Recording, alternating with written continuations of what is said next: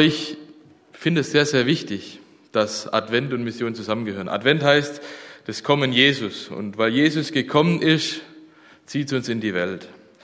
Und wenn Advent, wenn Weihnachten uns in die eigenen vier Wände zieht und uns Vorhänge zuziehen und wir uns nur in unserem Kerzenschein bewegen, dann läuft was falsch.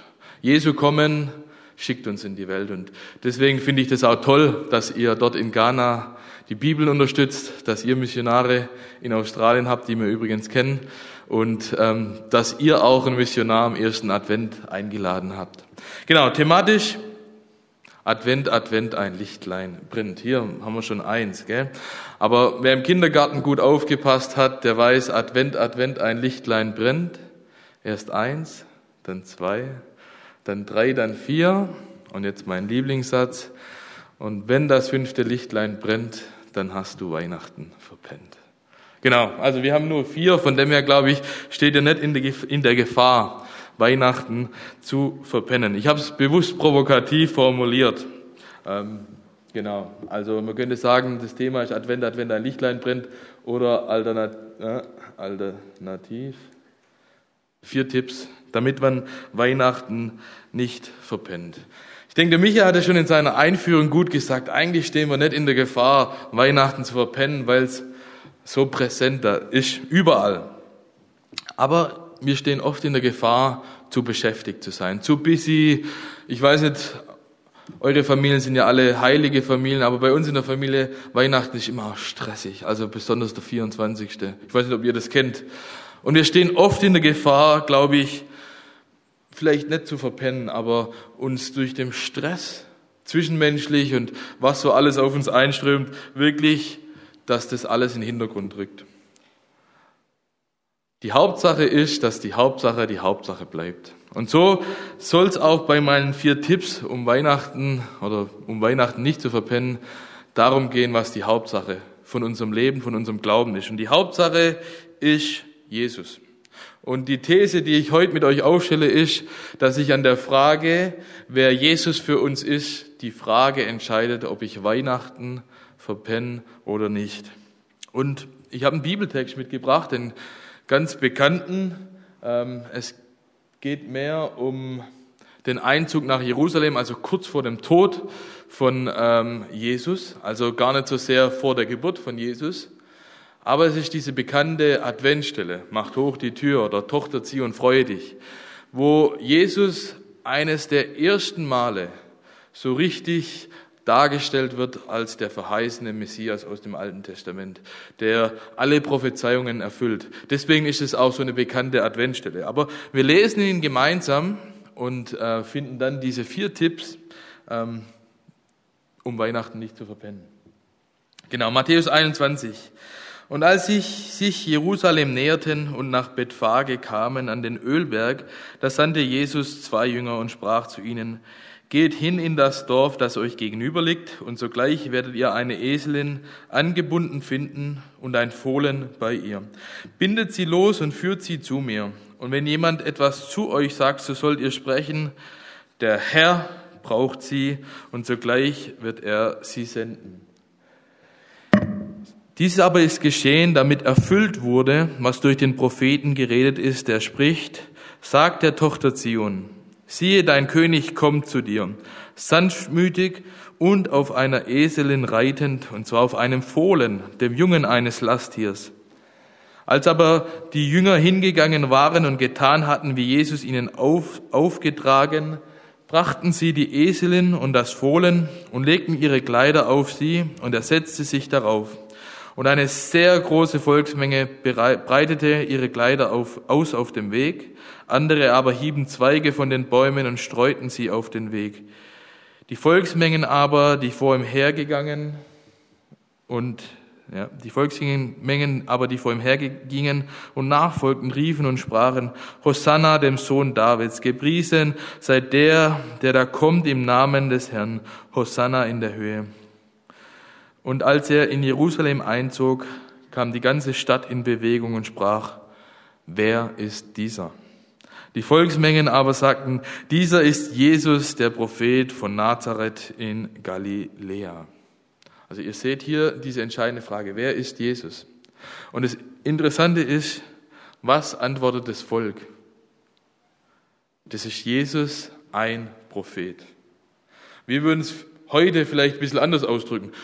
Jesus, ein gutes Vorbild, ein guter Lehrer, hatte gute Gedanken, ein super Philosoph, auch ein bisschen ein politischer Revolutionär. Er war Friedensaktivist. Jesus war ein toller Leiter. Aber war er mehr als das? Also die, das Volk verpennt hier Weihnachten, weil sie ihn nur als den Propheten sehen. An der Frage, wer Jesus für dich, für mich ist, entscheidet sich, ob wir Weihnachten verpennen oder nicht. Ich habe uns die vier Tipps mal einfach so aufgelistet, die habe ich alle aus den Versen rausgezogen. Tipp 1, Jesus ist der Herr. In Vers 3 lesen wir, der Herr braucht den Esel. Tipp 2, Jesus ist der Verheißene. Vers 4 lesen wir, damit erfüllt wurde, was im Alten Testament verheißen wurde. Tipp 3, Jesus ist der König. Siehe, dein König kommt. Und Tipp 4, Jesus ist der Sanftmütige. Sanftmütig auf einem Eseln reitend. Genau, und so gehen wir jetzt die einzelnen Tipps durch. Tipp 1, Jesus ist der Herr. Und ein Tipp für euch, um das ganz praktisch zu machen, wenn ihr jetzt jeden Advent eure, euren Adventskranz, also nicht den Adventskranz, sondern die Kerzen auf eurem Adventskranz anzündet, dann Denk doch an diese vier Tipps, also einfach als Eselsbrücke. Und das, ich möchte es mal praktisch machen.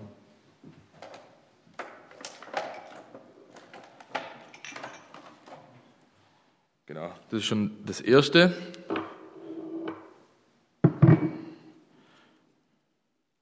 Genau, der erste Tipp, Jesus ist der Herr. Darf ich hier Feuer machen? Das ist schon wundergut.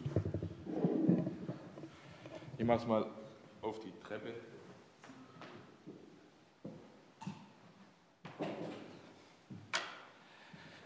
Genau, Jesus ist der Herr. In Vers 3 haben wir das gelesen.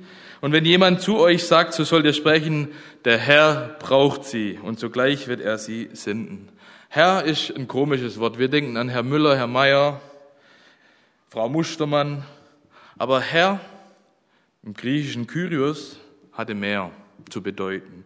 Es war zum einen im Sinne so ein Vorgesetzter, also ein Herr über Sklaven, aber im Alten Testament wurde oft das Äquivalent im Hebräischen Herr als Gott benutzt. Über 6500 Mal ist das der Name für Yahweh, der Herr. Also Jesus sagt der Herr und gleichzeitig offenbart er sich zum einen als Chef, also als Vorgesetzter, und zum anderen kann man sagen, er offenbart sich als Gott. Und an Weihnachten, da haben wir oftmals so ein bisschen die Gedanken, ach, das süße kleine Jesus-Baby. Aber wenn Jesus nur das kleine süße Jesus-Baby ist und nicht Herr, nicht unser Gott, nicht unser Chef, der, wo uns sagt, wo es lang geht, dann verpennen wir Weihnachten. Jesus ist Herr, Gott und Chef, und er möchte auch Herr deines und meines Lebens sein. Er möchte unser Reden, unser Handeln, unsere Gedanken, unsere Arbeit, unsere Freizeit, unsere Familie, unsere Freunde, unsere Zeit möchte er bestimmen und darüber herrschen. Und wir sollen unser Leben Jesus geben, dass er Herr unseres Lebens und uns, unseres Lebens ist und bleibt. Römer 14, denn hierzu ist Christus gestorben und wieder lebendig geworden, dass er herrsche. Herr sei sowohl über Tote als auch über Lebende. Dass Jesus Herr von dir sei.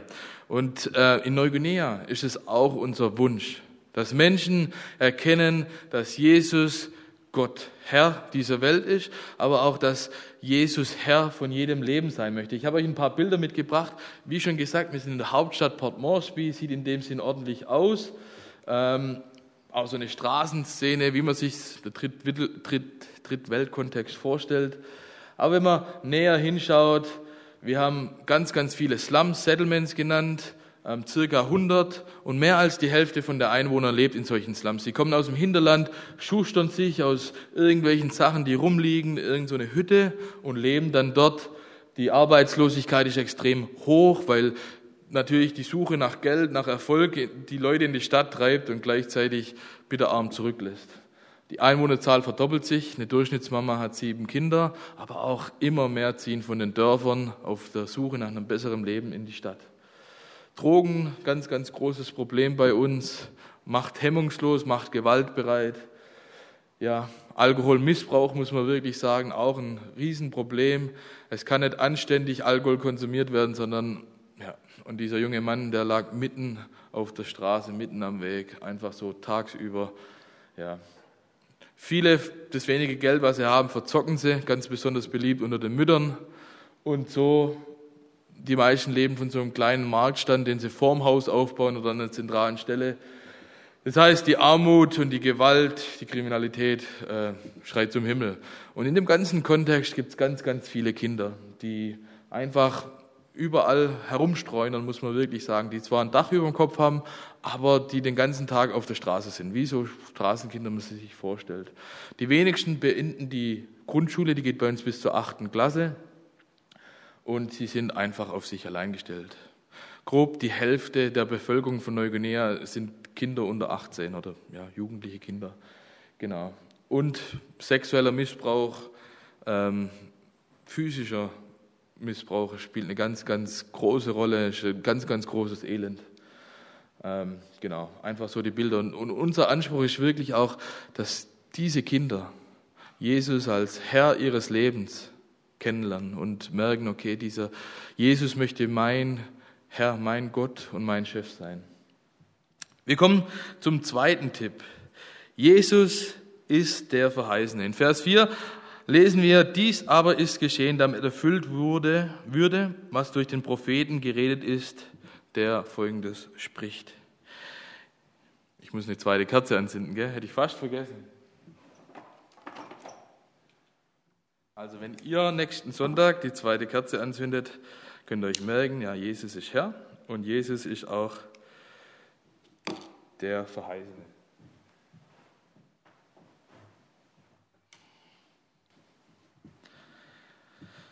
Gott verheißt, so würde ich fast sagen, das Alte Testament durch diesen Jesus, dass sein Sohn kommt und die Menschheit rettet, dass dieser Retter kommt. Zwei Propheten möchte ich euch vorlesen. Einer aus Sacharja 9. Juble laut, Tochter Zion, jauchze, Tochter Jerusalem. Siehe, dein König kommt zu dir. Gerecht und siegreich ist er, demütig und auf einem Esel reitend, und zwar auf einem Fohlen, einem Jungen der Eseln. Und ich rotte die Streitwagen aus Ephraim und die Pferde aus Jerusalem aus, und die Kriegsbogen wird, und der Kriegsbogen wird ausgerottet. Und er verkündet Frieden den Nationen, und seine Herrschaft reicht von Meer zu Meer und vom Strom bis an die Enden der Erde. Was für eine Verheißung. Und sie trifft fast eins zu, also sie trifft eins zu eins dort in Matthäus auf oder aus Jesaja 62. Siehe, der Herr lässt es hören bis ans Ende der Erde hin, sagt der Tochter Zion, siehe, dein Heil kommt, siehe, dein Lohn ist bei ihm und seine Belohnung geht vor ihm her. Und auch die Ortsbezeichnung, von der wir gelesen haben, in Bethphage am Ölberg, ist eine messianische Verheißung. Lesen wir in Hesekiel, lesen wir in Zacharia. Jerusalem war der Ort für den Messias. Und in Zacharia 9, die erste Stelle, die ich euch vorgelesen habe, ist dieser Messias da und regiert über diese ganze Welt und bringt Frieden in diese ganze Welt. Der Matthäus, ja, er nimmt diese Verheißungen aus dem Alten Testament über den Messias und bringt die in Verbindung zu Jesus.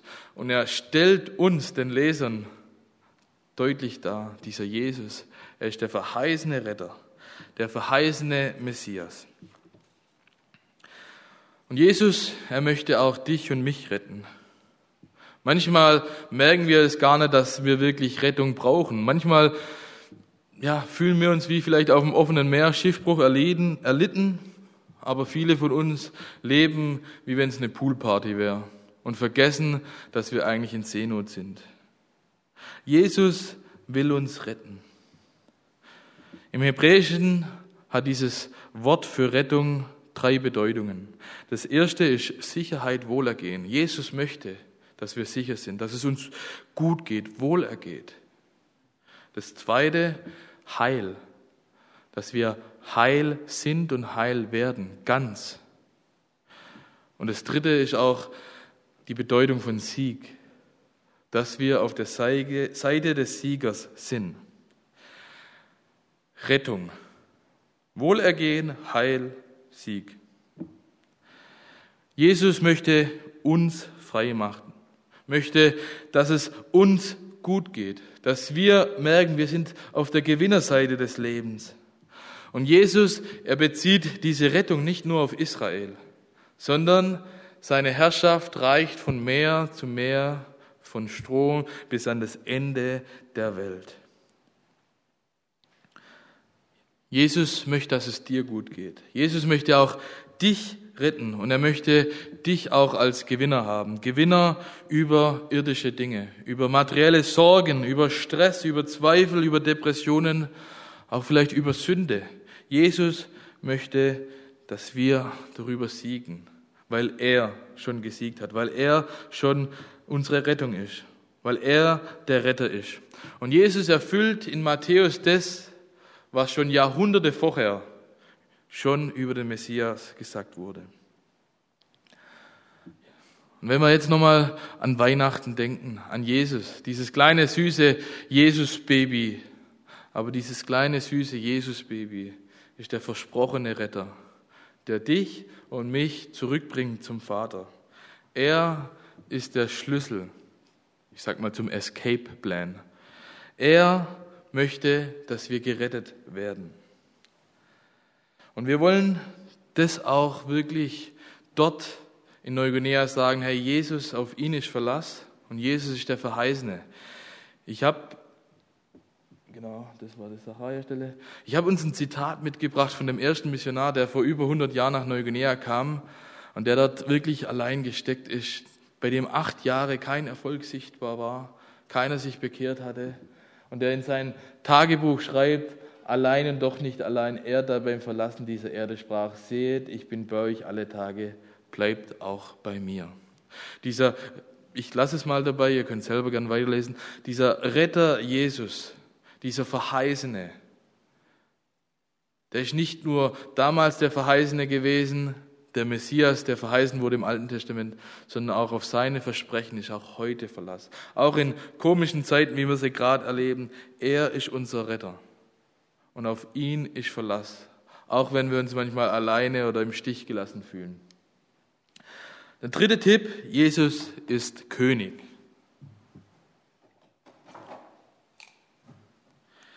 Jesus ist König. Wir lesen die Stelle, wo er reinläuft und es heißt, sagt der Tochter Zion, siehe, dein König kommt. Also in, in zwei Wochen dran denken, Kerze anzünden. Jesus ist der König. Wisst ihr, was die Tochter Zion ist? Ich habe da ein bisschen mal nachgelesen, was die Tochter Zion ist. In 2. Samuel 5 äh, lesen wir, wie David als König Zion einnimmt. Zion war ein Berg, hat es zurückerobert. Er hat Jerusalem wieder ganz unter israelische Herrschaft gebracht. Und das war eine ganz, ganz wichtige Bedeutung damals. Es heißt dort, und der König David zog mit seinen Männern nach Jerusalem gegen die Jebusiter, die Bewohner des Landes, und sie sagten zu David, du wirst nicht hier reinkommen, sondern die Blinden und die Lahmen werden dich wegtreiben.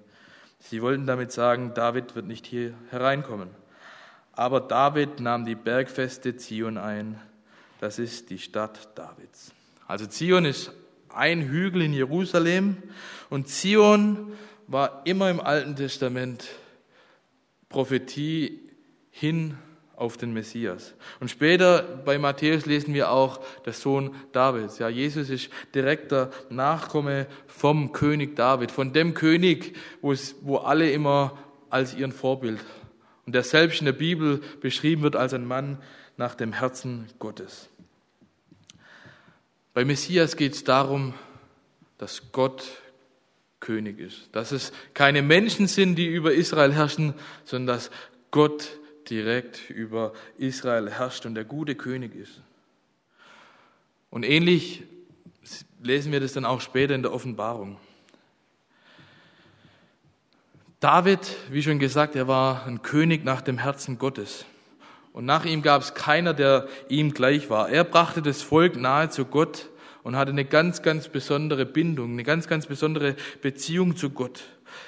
Und Jesus wird nun in Matthäus als dieser Nachkomme von David, als dieser besondere König dargestellt, als Herrscher, dem alle Ehre gebührt. Auf was reitet denn der Jesus in die Stadt? Ja, ich darf keine Wortmeldungen fragen, gell? aber er, er, er reitet auf einem Esel. Und wisst ihr, die Symbolik von einem Esel ist echt interessant. In Friedenszeiten sind Könige auf einem Esel geritten. Es war ein Zeichen für Demut und für ihren persönlichen Dienst am Volk, dass sie sich dem Volk unterstellen.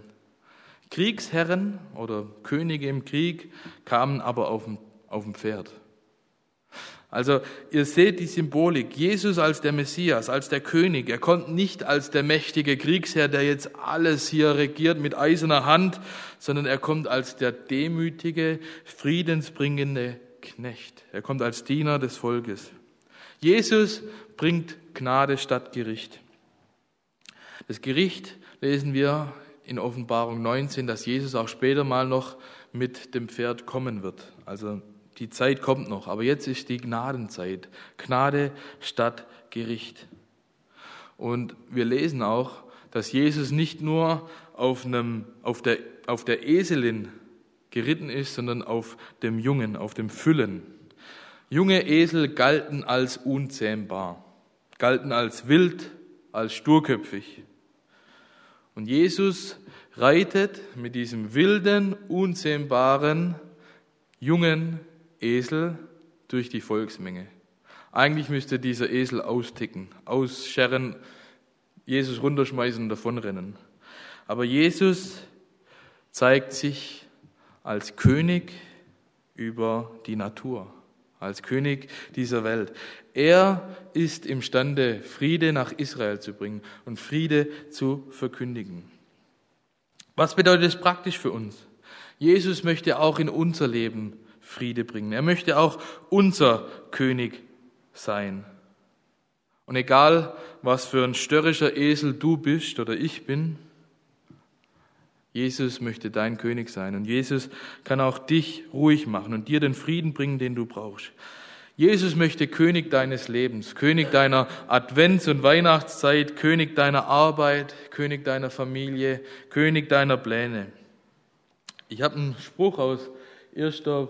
Petrus 2, denn es ist in der Schrift enthalten, siehe, ich lege in Zion einen auserwählten kostbaren Eckstein und wer an ihn glaubt, wird nicht zu Schanden werden. Also hier auch wieder Zion, Jesus.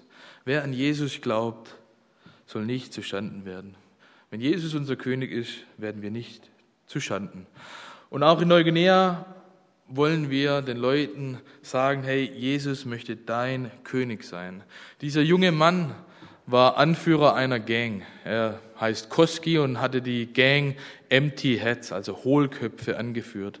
Und sie haben eines Tages das Auto von einem unserer Missionare geklaut. Und der Missionar kam über Umwege in Kontakt mit, den, mit dem Settlement, mit der Gang und hat das Auto irgendwie zurückbekommen und hat gleichzeitig diesem Koski gesagt, hey, ihr müsst euer Leben ändern. Euer Leben aus Kriminalität, Gewalt hat keine Zukunft, aber Jesus bietet dir Zukunft. Jesus möchte auch dein König sein. Und diesen Koski hat es so begeistert und nimmer losgelassen, dass er auf den Missionar zuging und gesagt hat, kommt in meine Gegend, kommt in mein Settlement, verändert mein Settlement. Das passiert, wenn Jesus König von dem Leben sein möchte.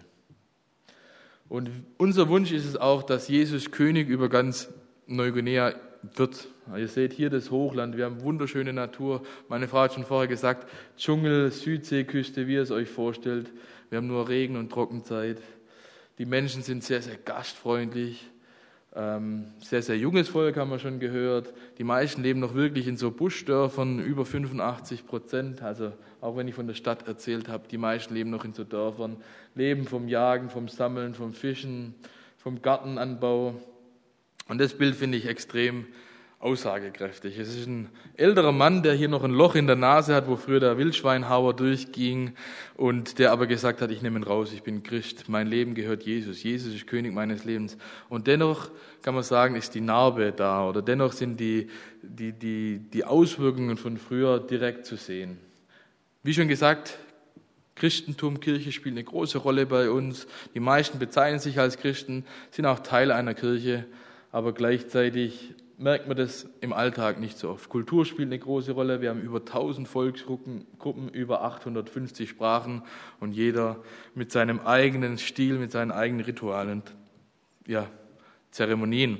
Und wir wünschen uns, dass Jesus wirklich König von Neuguinea wird. So wie es auch heißt, okay, sein Reich geht von Meer zu Meer, von Strom bis ans Ende der Welt. Und wir sind, glaube ich, geografisch schon eins der Orte, die am Ende der Welt liegen, zumindest von Israel, von, auch von Deutschland aus.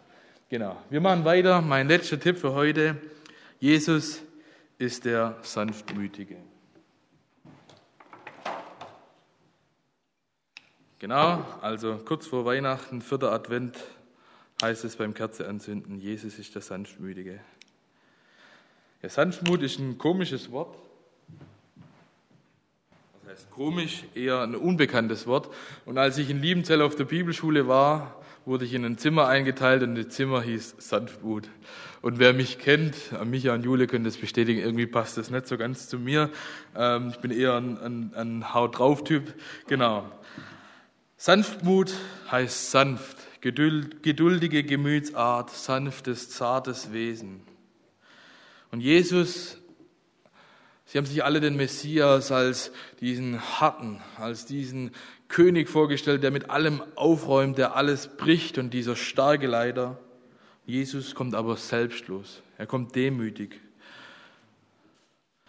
Und darin zeigt sich Jesus Gnade. Nur sechs Tage später, nach diesem Palmsonntag, als er von allen im Volk gefeiert wird, wird Jesus umgebracht, stirbt Jesus gibt sein Leben für dich und für mich. Jesus der Sanftmütige. Ohne Advent gibt es kein Weihnachten. Ohne Weihnachten kein Ostern. Und ohne Ostern gibt es keine Hoffnung für dich und mich und kein Leben und keine Vergebung. Aber Jesus hat so viel Gnade mitgebracht. Er ist der Sanftmütige. Und wenn wir an Jesus denken, an Weihnachten, dürfen wir nicht nur an dieses kleine süße Jesus-Baby denken, sondern dürfen auch Jesus als diesen König, als diesen Gott und Herrscher wahrnehmen, der sich selbst so gering gemacht hat, so viel Gnade und Sanftmut gebracht hat, um dir und mir Vergebung, Hoffnung und neues Leben zu geben.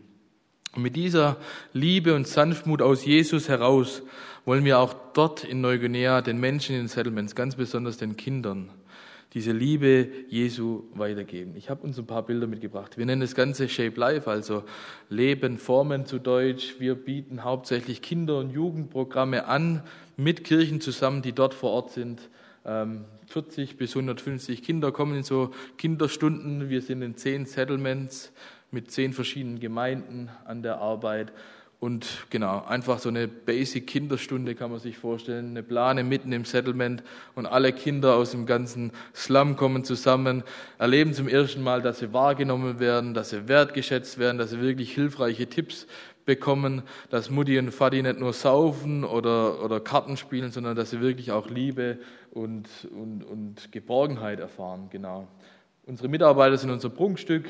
Wir haben jede Woche eine Schulung und Sie sind die Ausführenden, damit das Ganze nachhaltig wird, damit das Ganze wirklich auch von innen heraus Veränderung bringt. Genau. Wir wollen zusammenfassend sagen, jedem Kind, du bist ein Volltreffer Gottes.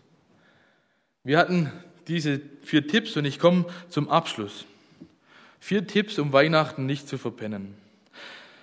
Wenn wir an Jesus nur als das süße kleine Jesusbaby von Weihnachten denken, dann verpennen wir Weihnachten. Und wenn wir Weihnachten uns überhaupt ohne Jesus vorstellen, verpennen wir ebenfalls Weihnachten. Und wenn wir uns nur stressen in Zwischenmenschliches, dann verpennen wir Weihnachten. Jesus geht über dieses Zwischenmenschliche, was uns oft so stresst, hinaus. Er geht in das zwischen Gott und Menschliche. Und er kommt als Herr, er kommt als der verheißene Retter, als König und als Sanftmütiger in diese Welt und in unser Leben. Und es liegt bei dir und bei mir, ob wir wie das Volk Israel, sage ich mal, sagen, hey, das ist nur ein Prophet, das ist nur ein toller Lehrer, ein toller Leiter, er war Friedensaktivist, oder wir sagen, nein, dieser Jesus, er war Herr, er war verheißener Retter, König und Sanftmütiger und er ist es auch noch. Und er ist mein König, mein Herr, mein Sanftmütiger, mein verheißener Retter. Ich möchte noch mit uns beten.